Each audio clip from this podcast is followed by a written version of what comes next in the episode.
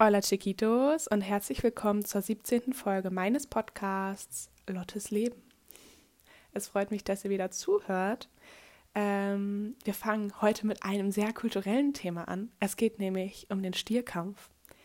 Mein Opa hat mir nämlich einen Brief geschrieben und hat mich gefragt, was der Unterschied zwischen einem Torero und einem Matador ist. Und jetzt habe ich mich mal sachkundig gemacht, wie, wo, was. Und ähm, ja, mir ist bewusst, dass es, also Stierkampf ist es ja schon ziemlich barbarisch so. Ich meine, da wird einfach ein Stier erstochen so. Aber es gehört halt einfach zur spanischen Kultur und ah, naja, naja. Da gibt es richtig krasse Diskussionen, voll verständlich. Aber ich werde trotzdem aufklären, was ein Torero ist, was ein Matador ist, etc. Ihr werdet es hören. also, Opa, ich hoffe, ich also kann es verständlich erklären. Ein Torero ist einfach nur eine Person, die am Stierkampf beteiligt ist. Also es ist quasi der Überbegriff für die Person, die an diesem Geschehen mit dabei sind. Ähm, die Hauptperson ist der Matador. Das ist die Person, die mit dem roten Tuch, also mit dem Muletta, das rote Tuch, den Stier reizt und dann am Ende mit einem Degen den Stier ersticht. Und bevor du ein Matador sein kannst, äh, ich hoffe, ich spreche das jetzt richtig aus, ist, ist echt ein, ich, naja, äh, bevor du ein Matador bist, bist du ein Noviero.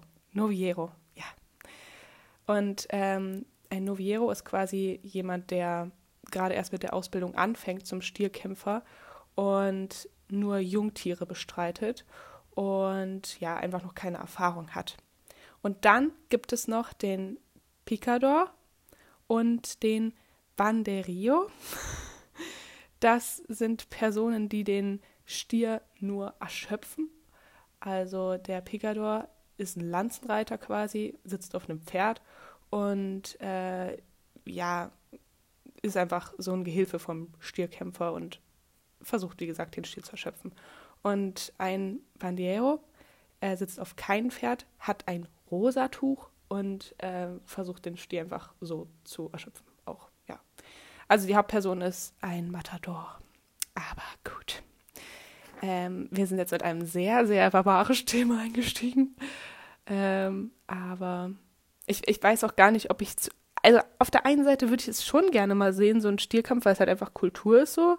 Aber auf der anderen Seite denke ich mir so, warum bezahle ich dafür zu sehen, wie ein Stier erstochen wird? So, das ist halt irgendwie jetzt auch nicht so das Wahre. Und eigentlich, na, eigentlich will ich das nicht sehen, wie jeder einfach, ach Mann, keine Ahnung. Ihr könnt mir gerne mal schreiben, was ihr darüber denkt, ob ihr euch das angucken würdet, so ein Stierkampf, ähm, oder ob ihr euch denken würdet, jo, warum sollte ich mir das angucken? Ich bin ein bisschen zwiegespalten. Obwohl, ne, eigentlich bin ich es nicht. Eigentlich tut mir schon ziemlich leid. Naja, wie auch immer. Ansonsten ist in den letzten Wochen ähm, voll viel passiert. Also der März ging extrem schnell um aber es ist ja nichts Neues. Ähm, zwischenzeitlich hat meine kanadische Freundin bei mir gewohnt, weil sie aus ihrer Gastfamilie geworfen wurde. Und ähm, also es war eine, es war eine witzige Zeit, so mit jemandem zusammen zu wohnen. Äh, vor allem aus Kanada. Und es war immer so, sie spricht halt noch nicht so gut Spanisch und äh, dann immer zu übersetzen, dann das und oh, es, es war witzig, aber auch anstrengend im positiven Sinne.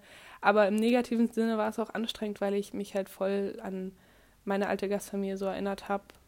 Ähm, also es hat mich, es hat mich schon ziemlich runtergezogen, weil ich einfach so nicht so Flashbacks oder so bekommen habe, aber mich halt schon einfach sehr an die Zeit erinnert habe, als es mit meiner alten Gastfamilie so war.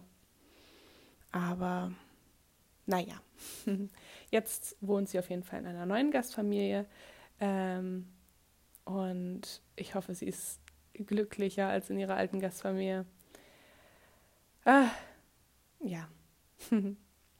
Ansonsten ähm, muss ich mich noch korrigieren zu letzter, zur letzten Folge, denn ich, meine Mama hat mich darauf hingewiesen, outgoing bedeutet nicht, dass man immer unterwegs ist, sondern dass man kontaktfreudig ist.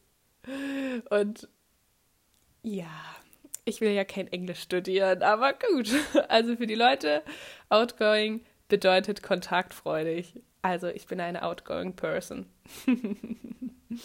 Außerdem habe ich äh, vorgestern das Switch-Fieber entfacht.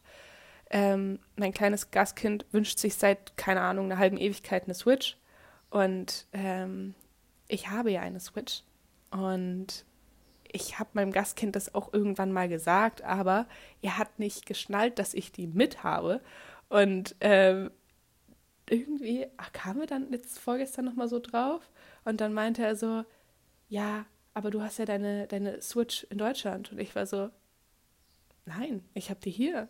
Und seitdem spielen wir gefühlt alle drei Minuten Mario Kart und es ist, oh, naja. Und ich habe jetzt meine Switch auf Spanisch umgestellt, damit er halt auch mal alleine spielen kann. So. Und jetzt spielt er immer auf meiner Switch Mario Kart und Mario Bros. Und ähm, ich habe tatsächlich noch nicht Animal Crossing mit ihm gespielt. Also für die Leute, die das nicht wissen, Animal Crossing ist das absolut beste Spiel, was es auf dieser Welt gibt. Ähm, ja, Animal Crossing habe ich noch nicht gespielt. Ich meine, das ist auch eigentlich kein Multiplayer oder so, aber es ist bestimmt witzig, das auf Spanisch zu spielen. Ach, ich muss das bald mal wieder spielen. ja, und ähm, mir ist noch was aufgefallen.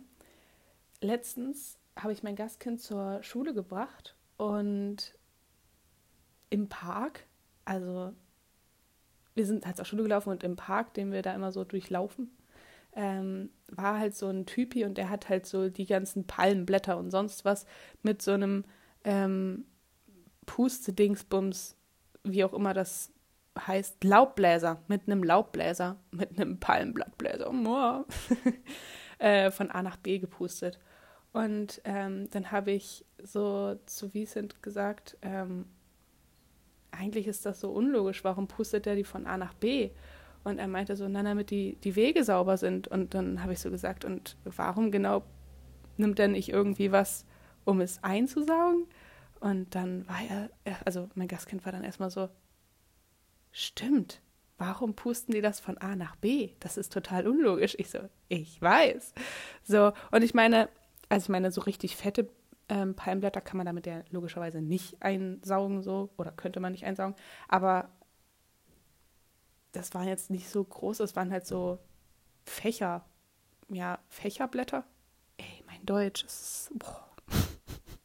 Egal. Und äh, jedenfalls ist mir das so aufgefallen, weil es so krass ist, dass Leute so unterschiedliche Sichtweisen haben. Also mein Gastkind ist dann ähm, nach der Schule dann irgendwann nach Hause gekommen und hat das so der Mama erzählt und meinte so, Mama, warum schlagen wir das nicht mal der Stadt vor? und ich fand das so witzig, weil ich weiß nicht, das ist ja eigentlich was für mich total logisches, dass das total bescheuert ist, Blätter von A nach B zu pusten, wenn man die auch einfach einsaugen könnte, so. Aber für ihn war das so voll normal. So, ich, ich keine Ahnung, ich, das ist vielleicht voll die unwichtige Geschichte, aber irgendwie beschäftigt mich das trotzdem ja, also so neue Sichtweisen. Und ähm, neue Sichtweise, ich war letztens bei einer Freundin ähm, und sie kannte den Film Dirty, Dirty, Dirty Dancing einfach nicht. Und das ist, also, ich weiß nicht, dieser Film Dirty Dancing macht einen einfach glücklich und ich habe mit ihr in diesem Film geguckt. Ich habe den in drei Tagen zweimal geguckt, weil ich den äh, ja, ich habe ihn einfach vorher auch nochmal geguckt, keine Ahnung.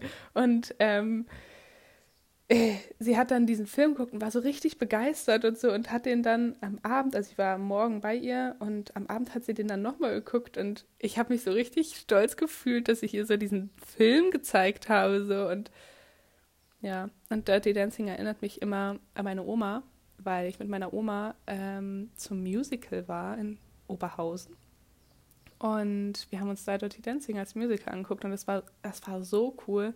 Das war wirklich richtig, richtig cool. Ja. Ma, ich vermisse irgendwie meine Fam. irgendwie, ich meine, ich bin jetzt sechs Monate von zu Hause weg. Und ich würde jetzt nicht sagen, dass ich krasses Heimweh hatte irgendwann mal. Es kommen immer mal so, so ein paar kleine Schübe, wo ich bedenke, ach, jetzt wäre ich gern zu Hause. Aber dass ich jetzt sagen würde, boah, ich muss jetzt abbrechen, ich kann nicht mehr so, das absolut nicht. Also, absolutely not. ja. Ähm, und also mich fragen auch immer voll viele Leute so, was ich zu Hause vermisse oder ob ich was vermisse. Und also ich meine, natürlich vermisse ich meine Familie und meine Freunde. Ich vermisse meine Mama. Ähm, ich vermisse aber auch irgendwie so, so die deutsche Lebensweise. Also ich meine, ich bin ja so aufgewachsen, dass man zum Beispiel nicht um 22 Uhr Abendbrot isst. Wie in Spanien. Oh, darauf freue ich mich wieder. Und das ist eine der Sachen, auf die ich mich wirklich, wirklich, wirklich freue in Deutschland, dass man nicht um 22 Uhr zum Abendbrot isst. Aber ich habe mich da jetzt schon genug drüber aufgeregt. Ich, ähm, ich lasse es, sonst kriege ich wieder eine Krise. Spaß. Ähm, ja, nein, also darauf freue ich mich schon. Aber ich meine, ich erlebe hier so viel und wenn man sich so überlegt, das ist so krass, ich kann währenddessen eine Pandemie herrscht, ein Auslandsjahr machen, Spanisch lernen. Ich bin hier eigentlich so gut wie es geht frei.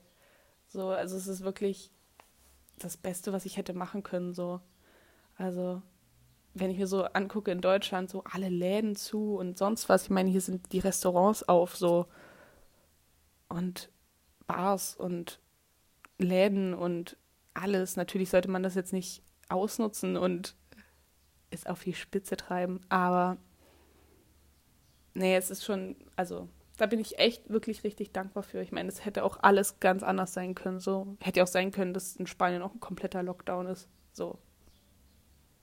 Gott sei Dank nicht, ey. Gott sei Dank nicht. Es gibt nur eine Ausgangsbeschränkung.